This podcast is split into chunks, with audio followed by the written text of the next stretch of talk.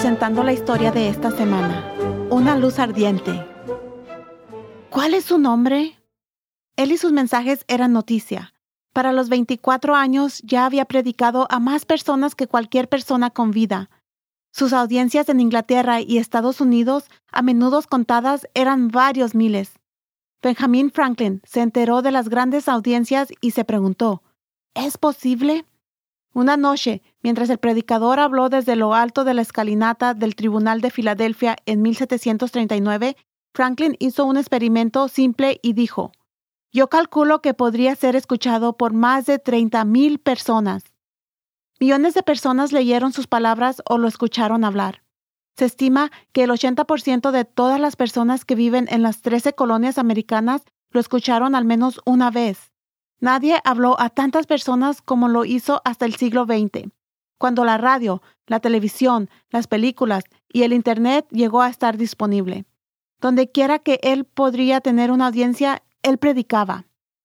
Él no utilizó notas, habló palabras simples con una voz que era clara como la música. Sus mensajes presentaron dramáticamente personajes bíblicos e historias. Quería que la gente supiera que Dios los amaba como individuos. El cristianismo no fue debilitando ideas, sino que estaba teniendo una confianza personal en Jesucristo. Como predicador viajero, se negó a representar a una iglesia o denominación particular o hablar a solo un grupo étnico. Quería que todas las personas escucharan el mensaje de salvación.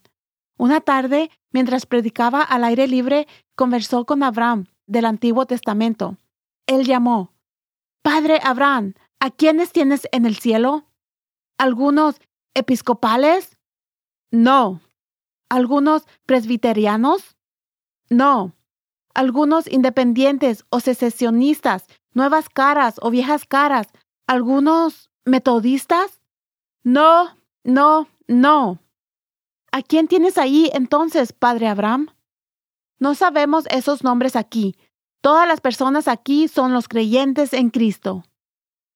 Oh, ¿es ese el caso? Entonces Dios me ayude. Que Dios nos ayude a todos a olvidar que tienen nombres y llegar a ser cristianos de hecho y en verdad. Sí, Whitfield y sus mensajes eran noticias, y él no era hipócrita resbaladizo. Se negó a ser rico. En sus reuniones de grandes sumas de dinero se recaudaron fondos para los huérfanos, los pobres y para muchas necesidades especiales. Era conocido por su integridad financiera. No había ningún indicio de mala conducta sexual. Argumentó para un mejor tratamiento de los esclavos, siendo capaz de predicar y educar a los esclavos. No entendía los males del comercio de esclavos. Él escribió que Boston tenía una forma de religión con poco poder. Él culpó a los ministros cuando dijo, la razón por la que las congregaciones han estado muertas es porque tenían hombres muertos predicando. Muchos ministros se enfurecieron, otros dijeron que reconocían la verdad de Dios en sus palabras. Cuando cambió de horario y se fue a Middletown, Connecticut, jinetes galoparon por delante de él, esparciendo la noticia de que el hombre que había predicado en Filadelfia Pronto estaría en el centro de reuniones. Cuando llegó en Middletown, varios miles de caballos habían sido atados en largas filas en la parte posterior de una gran multitud de agricultores y sus familias.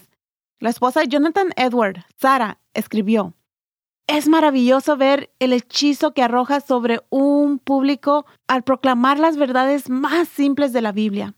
Nuestros mecánicos cerraron sus talleres y los jornaleros tiraron sus herramientas para ir a escucharlos predicar, y pocos regresaron sin ser afectados. Este predicador fue nombrado George Whitfield. Él predicó su último sermón la noche que murió a los 55 años de edad en Massachusetts. Soy Elena Gámez con una historia de Barbara Steiner con noticias del señor Whitfield. Por favor visite la página de internet thisweekstory.com.